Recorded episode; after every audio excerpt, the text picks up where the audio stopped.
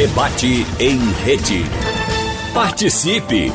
Rádio Jornal na internet. www.radiojornal.com.br Frentes políticas opostas têm diferentes ideias para o futuro de um país. No nosso caso, o Brasil.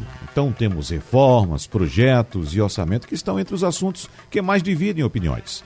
No debate de hoje, nós pretendíamos conversar com um representante do governo e um representante da oposição sobre os caminhos para tirar o país dessas crises política, institucional e sanitária. Eu disse pretendíamos porque nós recebemos a informação agora há pouco da assessoria do senador Fernando Bezerra Coelho de que, devido à reunião convocada na manhã de hoje no Palácio do Planalto, o senador Fernando Bezerra Coelho não poderá participar do debate da Supermanhã. O senador, diz a nota, lamenta o imprevisto e se coloca à disposição para outra data. E também parabeniza o Jornal do Comércio e toda a equipe pela audiência e prestígio do programa. Bom, infelizmente nós não teremos mais uma vez a participação de um representante do governo em nossa programação. Esclarecemos e reiteramos que o convite foi feito, mas recebemos essa informação de que o senador Fernando Bezerra Coelho não poderá participar.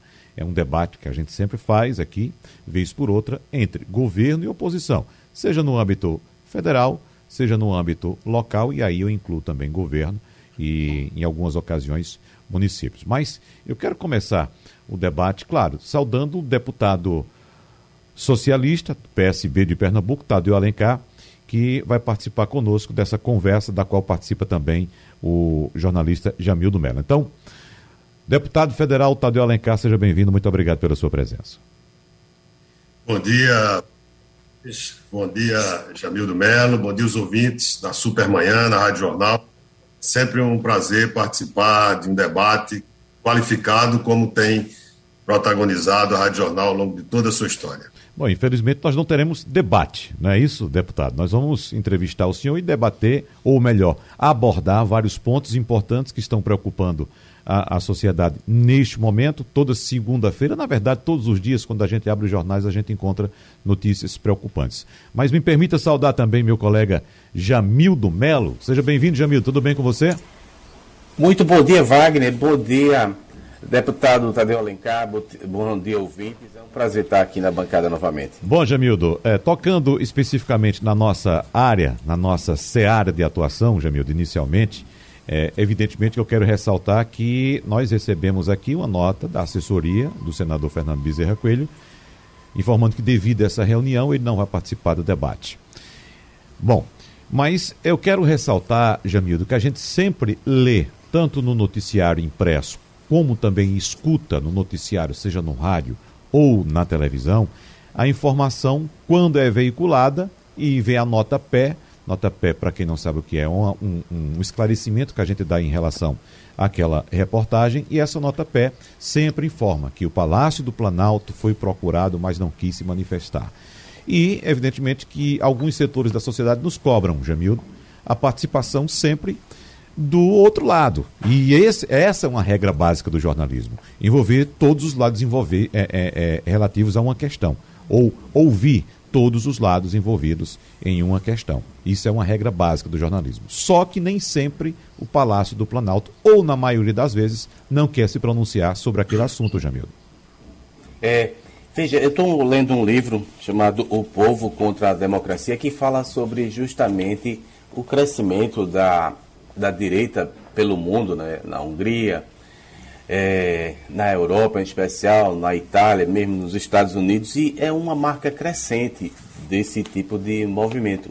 Buscar uma democracia direta, sem representação. Eles acham que é perda de tempo lidar com os meios de comunicação, porque são intermediários e filtram, e no, normalmente, mais das vezes, são muito críticos né, com quem está no poder.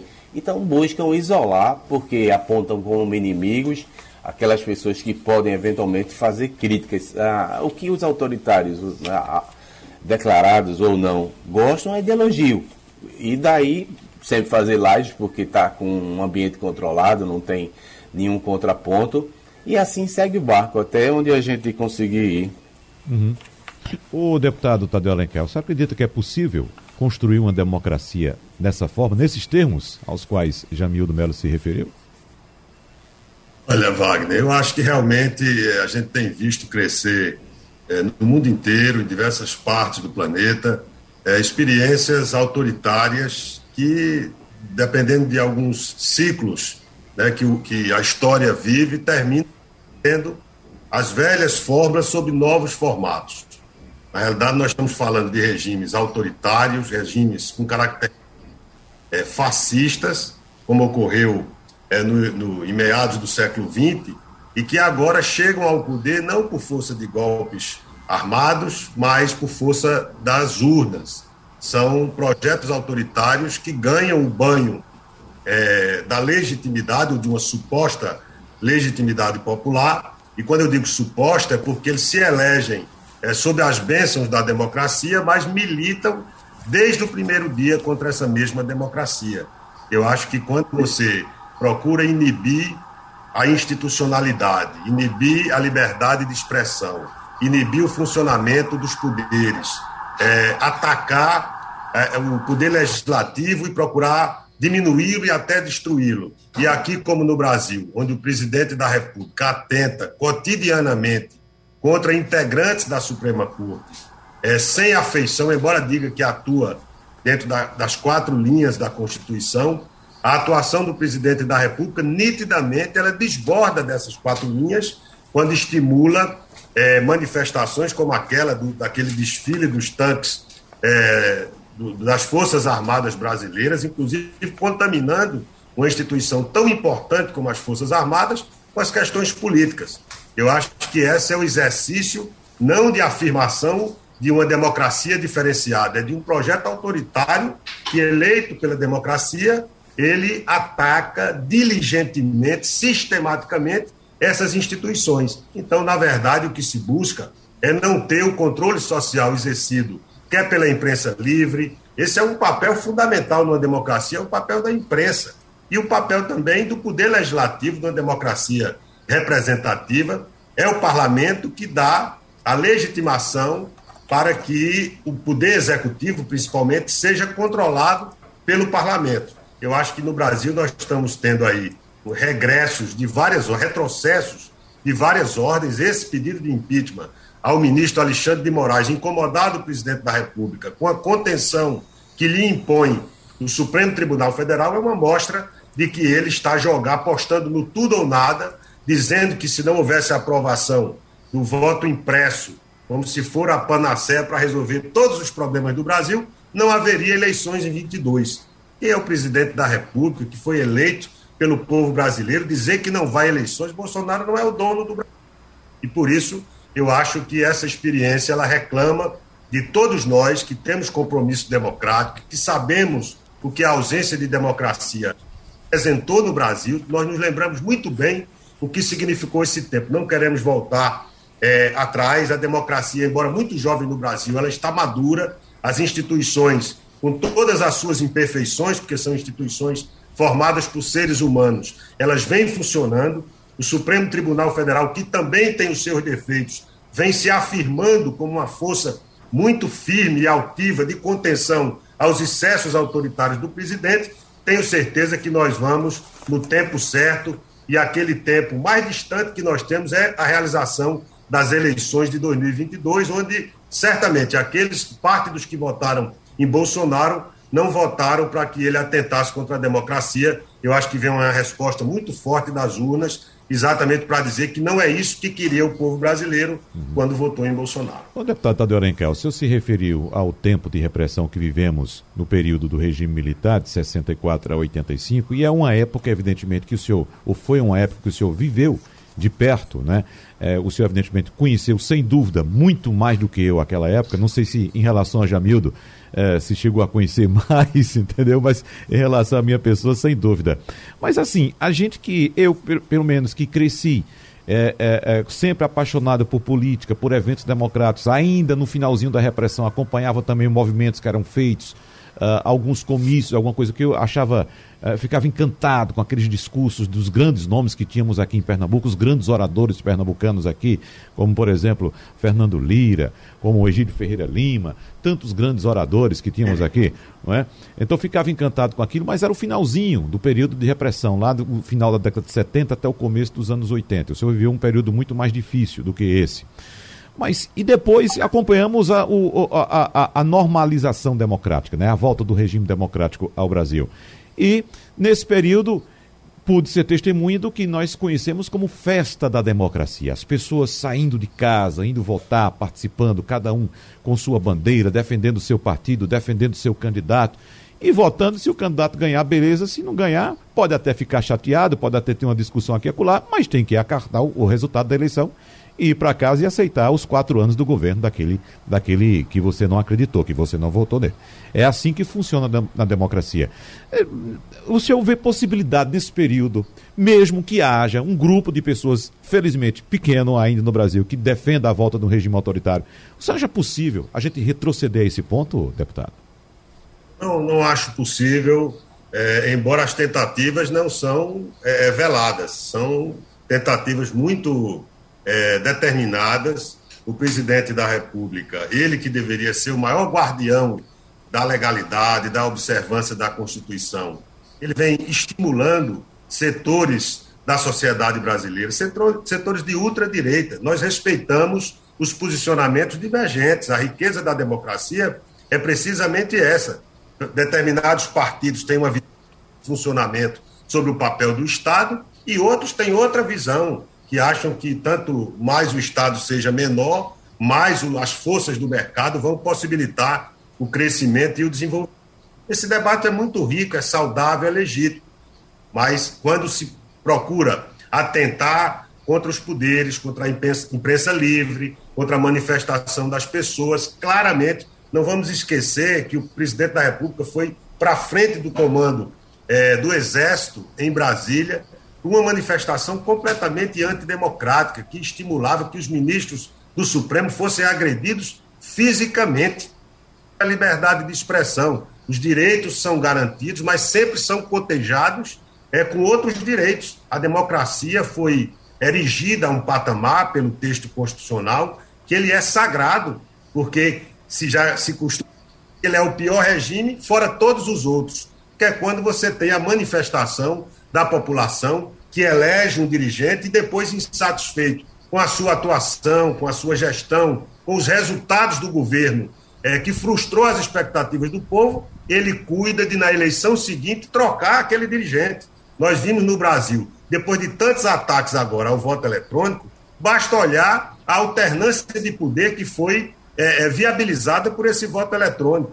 Foi o Collor, foi o Lula, foi a Dilma, depois foi o, Bolsonaro, ou seja, isso mostra que o regime democrático ele permite, ele tem a sabedoria de provocar alternância de poder, que é um, um pressuposto é, democrático fundamental, para que a população possa fazer o, o que é que foi melhor para o Brasil. E é por isso que o Lula, Wagner e Jamil ainda tem tanta força no país, porque depois de tanto tempo nós deveríamos estar cuidando de novas lideranças que pudessem apontar novos caminhos para o Brasil e o presidente Lula ainda é a maior liderança popular desse país. Por quê? Porque o povo, no seu governo, melhorou de vida. Pôde frequentar uma universidade, pôde comprar é, um eletrodoméstico, uma, uma motocicleta, pôde ter uma casa do programa Minha Casa Minha Vida. Os indicadores sociais melhoraram, a fome diminuiu. O povo é muito pragmático.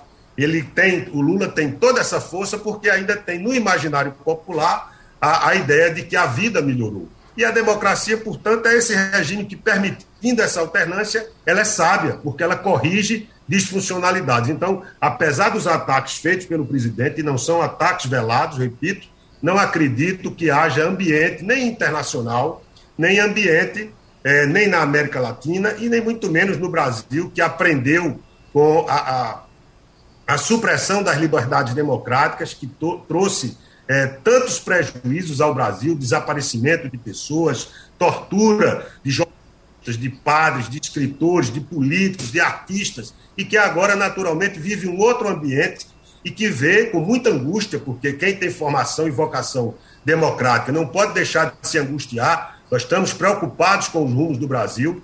Né? Esse fim de semana foi muito tenso, quando o presidente da República, diretamente, pessoalmente, não foi sequer é, através de advogado, patrocinou um pedido de impeachment contra o ministro Alexandre de Moraes, porque quer exatamente responsabilizar aqueles que atentam contra a democracia. Tenho certeza, tenho convicção que, a despeito da limitação de movimentação nas ruas que a pandemia impõe, nós temos essa preocupação que vai se transformar. Hoje tem uma contenção muito forte pelo Supremo Tribunal Federal, numa unidade muito grande daqueles ministros que já se digladiaram em determinados momentos, hoje estão unidos porque estão vendo que um ataque ao ministro é um ataque à Suprema Corte e um ataque à Suprema Corte é um ataque à democracia. O presidente, não sendo dono do Brasil, ele não pode fazer o que está fazendo e já há elementos jurídicos e políticos é, suficientes, bastante, para que ele possa, inclusive, sofrer um processo de impedimento. É claro que não temos ainda clima na sociedade para isso, mas certo do ponto de vista da tipificação das infrações políticas e de crime de responsabilidade e jurídicas também, há abundantes indícios, fatos concretos, e a CPI também está mostrando mais um deles, que foi o comportamento do presidente sabotando o enfrentamento à pandemia. Isso tem uma responsabilidade, qualquer pessoa é, ainda que não tivesse uma função pública de tamanho relevo, seria responsabilizada por atentar contra a saúde pública, ainda mais o presidente. Mas eu não acredito que, do ponto de vista de, de um golpe de Estado, haja ambiente para isso. E quero dizer aqui também da nossa grande confiança nas Forças Armadas. Embora haja a participação de, de, de elementos das Forças Armadas, de membros das Forças Armadas, que estão participando de governo com perfil autoritário, nós temos convicção de que as Forças Armadas, como instituição de Estado no Brasil, em sua grande maioria, tem compreensão do seu papel constitucional de defender as fronteiras do Brasil, defender a soberania nacional, não tem compromisso é, com esse tipo de coisa. Haja visto, inclusive, a demissão dos comandantes das três forças, aquilo é um indicativo de que as Forças Armadas, por as suas autoridades máximas em cada força, é, não compactuam com projetos autoritários que não tem, embora o, assim o deseje o presidente da República, mas não tem nem compatibilidade com a ordem constitucional brasileira, nem muito menos com o sentimento dessas instituições, inclusive as Forças Armadas. Por isso, não vejo clima é, para a concretização desse desejo é, é, do presidente da República. Jamildo Melo, que já fez suas anotações, acho que anotou muita coisa e tem muitos questionamentos agora para o deputado Tadeu Alencar. Pois não, Jamildo?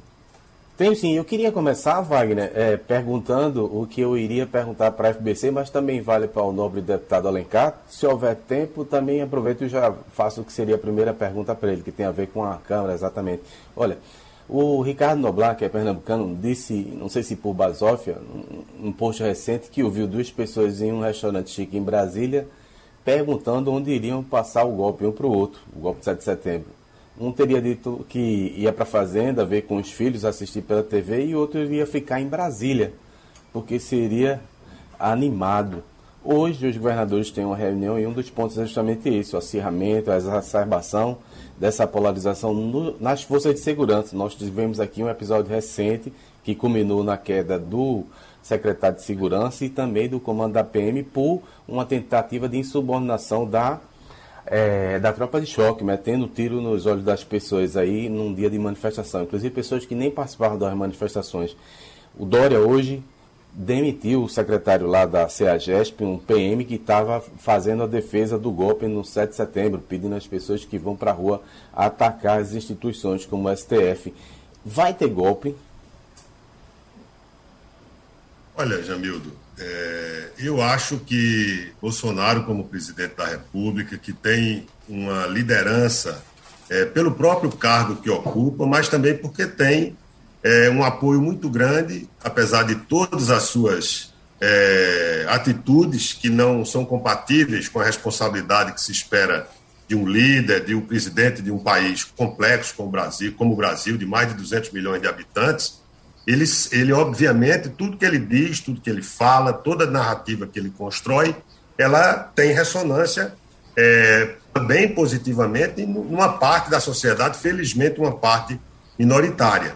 Então eu acho que tem muitos arreganhos autoritários aí, como o do Sérgio Reis, né, que foi imediatamente é, inibido nessa sua atitude pela atuação do Supremo Tribunal Federal, determinando é, que fosse é, feita busca e apreensão na sua residência. Ele já se penitenciou publicamente, já disse que não pretendeu atacar os ministros do Supremo, nem atacar a democracia, ou seja, Bolsonaro ele tem sido pernicioso nesse comportamento, porque tem levado, inclusive, pessoas de boa fé, pessoas que têm é, pelo Brasil, mas estão entrando por esse caminho equivocado. Não tem solução fora da democracia.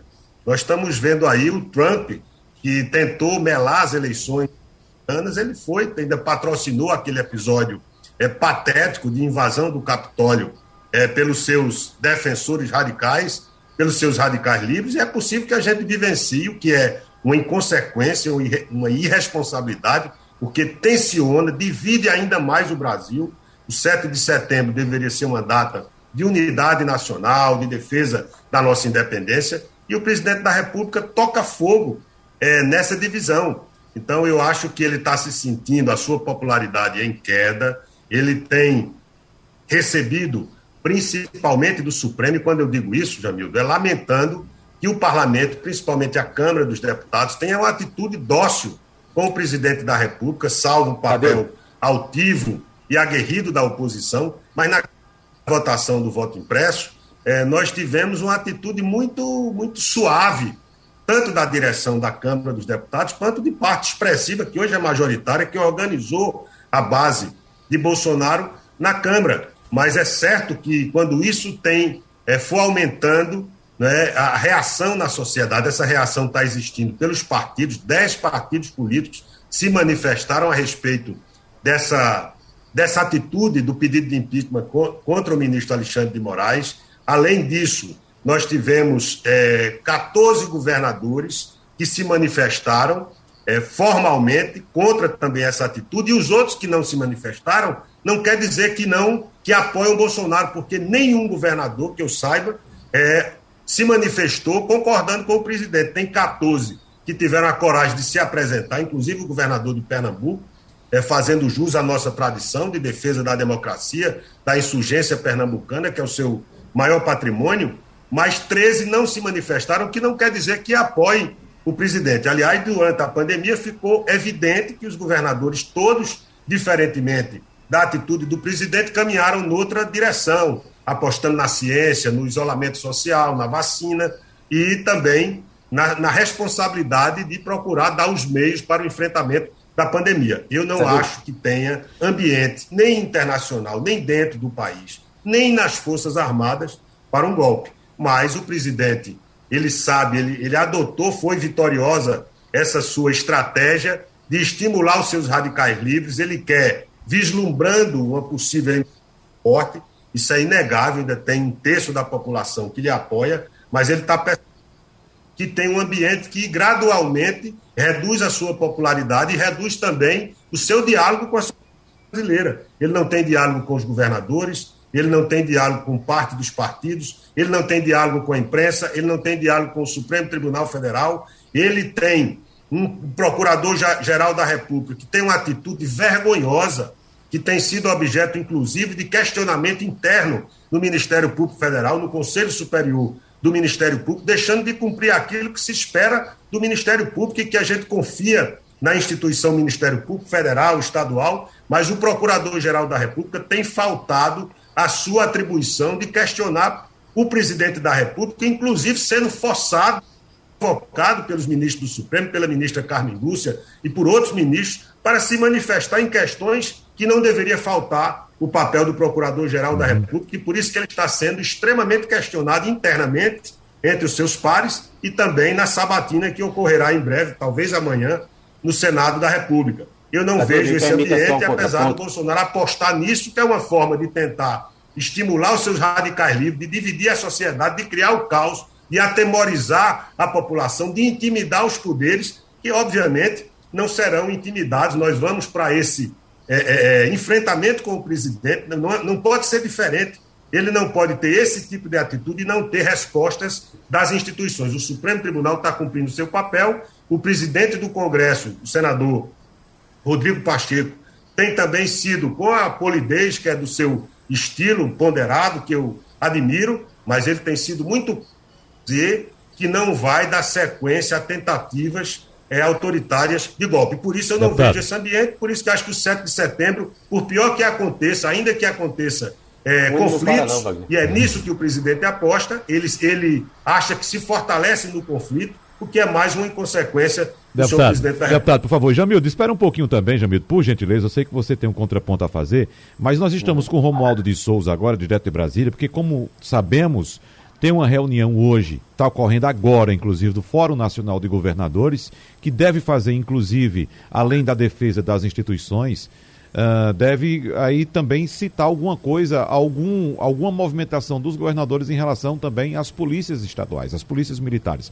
Romualdo de Souza, qual levantamento você tem até agora dessa reunião que conta com 24 governadores? Dos 24, dos 27, apenas três não apareceram, que foram os governadores do Paraná, do, do Rio de Janeiro e do Tocantins. Romualdo. Pois é, nesse encontro de governadores aqui em Brasília, Wagner, os debates estão sendo centrados nos ataques que o presidente da República, Jair Bolsonaro, tem feito às instituições como o Congresso e o Supremo Tribunal Federal. E aí tem um debate importante. Eu falei com o governador do estado de Goiás, Ronaldo Caiado, do DEM, me disse o seguinte: que o 7 de setembro deve ser uma data da pátria e não do governo, uma data da independência em vez da defesa desta ou daquela tese que não agrega. Isso já em resposta ao uma declaração dada hoje pelo presidente Jair Bolsonaro à Rádio Nova Regional de, Vi, de, de vale, do Vale da Ribeira, no interior de São Paulo. A entrevista do presidente diz o seguinte: o que o povo quer é liberdade de expressão. O que o povo quer, a alma da democracia é o voto. O povo quer o voto impresso, disse o presidente, que afirmou que vai centrar fogo no debate sobre o voto impresso ainda no dia, eh, na, no desfile de 7 de setembro. Lembrando que no 7 de setembro Bolsonaro vai estar na pra, na porta do Palácio da Alvorada hasteando a bandeira. Em seguida, ele vai à esplanada dos ministérios participar de um pequeno desfile e em seguida pega o avião e vai a São Paulo participar de um protesto dos bolsonaristas. Nesse momento, os governadores estão discutindo exatamente o documento que deve ser assinado ainda hoje pela maioria desses governadores e o ouvinte da Radional pode ficar ligado, eu volto já já dando mais detalhes. Wagner. Ô Romualdo, só para a gente fechar essa questão aqui, você cita pois agora não. o governador de Goiás, Ronaldo Caiado. Nós sabemos que Ronaldo Caiado uh, foi é. eleito apoiando Jair Bolsonaro. Foi um apoiador de Jair Bolsonaro. Eu estou dizendo assim no passado que eu não sei nem se, se de fato está acontecendo assim, Romualdo. Mas foi um apoiador até bem recentemente do, do presidente Jair Bolsonaro, mas toma uma postura agora me parece um tanto mais de neutra para oposição. Dos 24 governadores que estão participando dessa reunião, alguém mais que uh, subiu, uh, foi eleito em 2018 apoiando uh, Jair Bolsonaro, tem mudado de posição, Romaldo, ou não?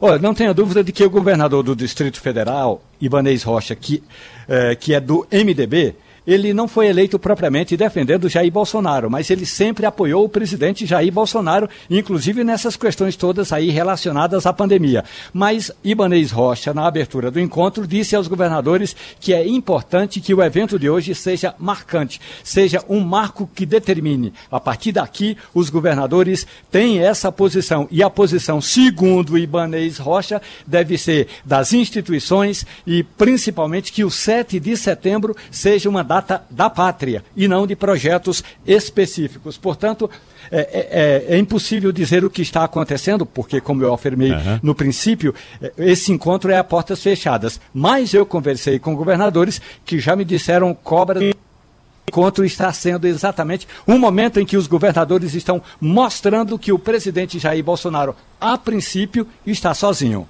É. Bom, Romualdo, então você tem, evidentemente, total liberdade para se tiver alguma informação urgente desse encontro dos governadores até meio-dia, que é o horário do debate, você tem total liberdade para entrar aqui no ar e informar o nosso ouvinte, tá certo? Muito obrigado pela sua colaboração. Até já. Até já. Bom, Jamildo, voltando com você, eu sei que você tem aí alguma colocação para fazer ao deputado Tadeu Alencar, Sim. mas me parece, é, é, Jamildo, que esse relato é, trazido por Romualdo de Souza, diretor de Brasília dessa reunião, é bastante contundente, né? Uma reunião dos governadores, né, se posicionando é, majoritariamente contra o presidente da República. Como disse Romualdo, é, vamos saber logo mais se de fato chega tanto que o presidente da República fica isolado nesse momento. Mas o que fica, me parece claro, é, Jamildo, é que os governadores, evidentemente, sabem que não podem se posicionar por uma, digamos, ou favorável a uma insurgência dos, dos militares, porque sabem dos problemas que podem ter futuramente em seus próprios estados, né, Jamil? Claro. É, eu citei ainda há pouco esse movimento que aconteceu aqui na PM Pernambucana, naquele fatídico é. dia do, da população sendo atirada nos olhos, né? Era um prenúncio de que havia um, um fogo de montura ali tentando desestabilizar a hierarquia. Isso não vem de hoje, né? Isso vem sendo construído há muito tempo, com greves, com insubordinação, quebra da, da hierarquia e não pode redundar em nada bom. O bolsonarismo, além das Forças Armadas, aposta nas forças estaduais. Tanto é que eram esses PMs, os mais radicais, quem sabe até ligados a, a movimento de milícia, que carregavam esse homem aí pelos aeroportos, infelizmente. E a gente está assistindo hoje esse movimento triste, né? Que se busca quebrar a, a, a a ordem democrática, usando as Forças Armadas, esse poder que era para é, ser voltado para a segurança, querendo se imiscuir na política. A gente assistiu nas últimas eleições coisas dessa natureza. Delegado para lá, procurador para cá, é um Estado policialesco. Ninguém, ninguém desejaria isso em bom, é, é, é em bom ciência, em, com bom senso, porque só pode dar em autoritarismo. E aí ainda piora porque mistura também agora com religião. Teve esses malafaias da vida querendo impor sua agenda ideológica em um projeto de poder.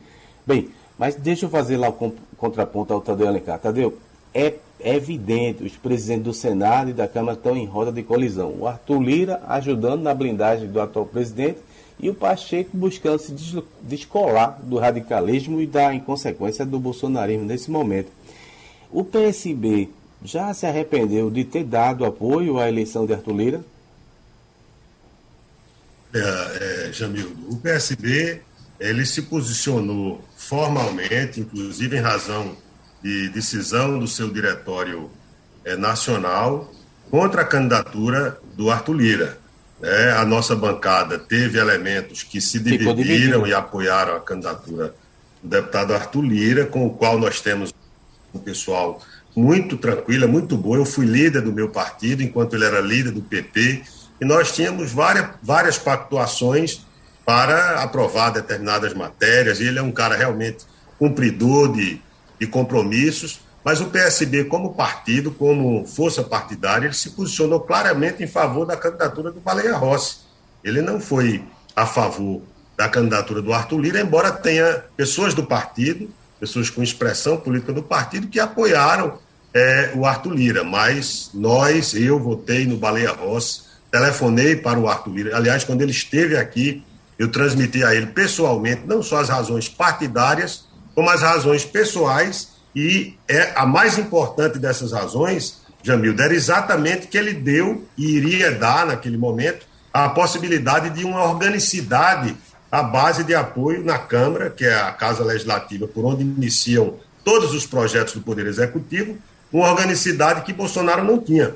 Com todos os defeitos do ex-presidente é, Rodrigo Maia, Rodrigo, nas questões institucionais, em todos os ataques que já atrás, ali atrás, em defesa do AI-5, que o Eduardo Bolsonaro fez, em todas as institucionalidades que o presidente fez, o Rodrigo Maia sempre foi também uma força que se colocava claramente contrário, inclusive a algumas pautas. De modo que, é, na realidade, eu acho que já era antevista essa organicidade e, por isso, é, naturalmente, eu acho que andou bem o PSB quando, enquanto instituição partidária, enquanto partido político preocupado governo autoritário, de perfil autoritário, como é o governo Bolsonaro, optou pela candidatura do Baleia Rossi, sabendo que isso tem um custo.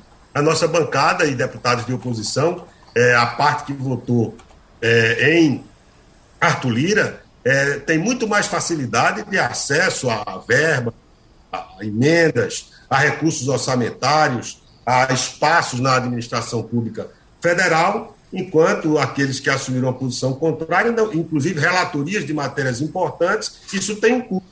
É um custo que não, que não é, obviamente, não é considerado quando a gente se posicionou claramente em favor da candidatura, que seria qualquer uma, que se opunha a essa organicidade que o Bolsonaro terminou tendo e que está aprovando tudo a toque de caixa, privatização da Eletrobras, é, é, o PL da grilagem de terras e tantas outras matérias nocivas ao Brasil que nesse momento deveria estar se concentrando na retomada da economia e ainda no enfrentamento da pandemia, que ainda segue com a possibilidade aí até de, de algumas recidivas de outros formatos de vírus que podem estar nos afetando. Eu acho que o PSB andou bem quando apoiou a candidatura que se opunha a Eduardo Lira. A gente vai abordar algumas questões locais, Jamildo Melo e deputado Tadeu Alencar. Inclusive, alguns ouvintes já cobram aqui alguns posicionamentos em relação à política local do deputado Tadeu Alencar. Inclusive, tem questionamento aqui, deputado, uh, de um ouvinte, acredito que eleitor seu, pedindo para o senhor se candidatar a governador pelo PSB, já que Geraldo Júlio,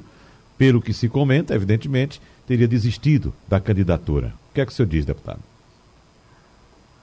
Olha, é, esse é um debate que nós vamos fazer com muita tranquilidade.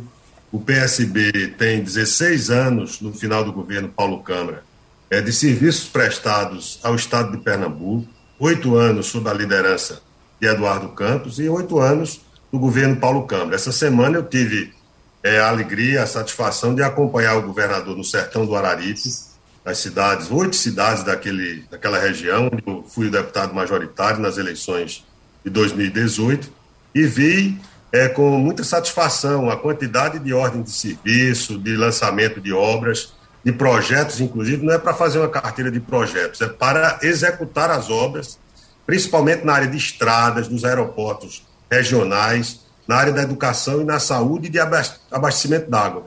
Eu acho que nós vamos nos apresentar ao povo de Pernambuco com é, o nome que o partido, que a Frente Popular decidirem que deve representar o nosso conjunto. Eu penso que, pelo que fez à frente da Prefeitura do Recife, o nome do prefeito Geraldo Júlio é o nome que está colocado de maneira muito clara, tem o nosso apoio, tem o apoio é, de todo o partido, embora tenha vários nomes que são, é, naturalmente, o PSB tem essa, essa característica, tem bons nomes que podem ser apresentados ao eleitor pernambucano. Mas esse é um debate que está sendo feito dentro do partido, a gente respeita as posições que têm sido colocadas pelo prefeito Geraldo Júlio, mas ele é o nome que hoje tem a unanimidade do partido, o apoia, e eu acho que será muito bom para o nosso Estado, para a unidade das forças da Frente Popular e para o Partido Socialista Brasileiro, mas principalmente pensando em Pernambuco, dada a sua capacidade de gestão, dada a gestão que fez também à frente do Recife, para ser o nosso candidato a governador, se apresentar com o legado que temos. Nós temos um legado que nós vamos defender e que o candidato a governador vai defender publicamente em Pernambuco, e por isso é que nós temos que vamos se apresentar com credenciais que habilitam o nosso candidato, que eu espero que seja Geraldo Júlio, a ser é, é, também o futuro governador do nosso estado. E por isso é um debate que não está encerrado, está muito longe das eleições ainda. É, Geraldo ele tem a, a, sabedoria de saber que a gente precisa continuar trabalhando. O povo não quer que a gente trate de eleição nesse momento. Tenho certeza que essa posição que ele apresentou agora, ela, ela pode ser tranquilamente modificado e nós vamos trabalhar para que ele reconsidere essa posição, porque ele é o nome com a força, com o talento já demonstrado em várias oportunidades e que tem a unidade do nosso partido e da Frente Popular em defesa do seu nome. Essa é a minha posição sobre esse assunto. Jamildo, segura um pouquinho aí que Romualdo de Souza está chegando agora de Brasília com informação importante. Pois não, Romualdo? Rapidinho eu conto ao nosso ouvinte que um grupo de governadores está aqui propondo o seguinte: que seja divulgada uma nota de repúdio ao governo do presidente Jair Bolsonaro e pedindo para que Bolsonaro não se meta em assuntos que não têm nada a ver com a execução do Estado brasileiro. Por exemplo, pare de falar de temas que não agregam inclusive temas que já foram votados no Congresso Nacional e rejeitados como voto impresso. Há um outro grupo de governadores, inclusive eu pessoalmente conversei com um desses governadores, que é o governador do estado de Goiás, e aí Ronaldo Caiado defende o seguinte: é fundamental ter um encontro com o presidente Jair Bolsonaro governadores se encontrem com Bolsonaro, falando para ele o que está nessa nota que vai ser divulgada em instantes, mas também a percepção do que os governadores querem apresentar ao presidente da República. E tem ainda um outro grupo que acha que é fundamental sair da reunião de hoje e fazer um encontro com o ministro da Defesa Braga Neto e com os chefes do Exército, da Marinha e da Aeronáutica, Wagner Gomes. Tá certo, Romualdo, microfone aberto para você sempre que tiver alguma informação urgente. Muito obrigado mais uma vez. A gente volta para cá com o Jamildo Melo, voltando para o assunto local, Jamildo.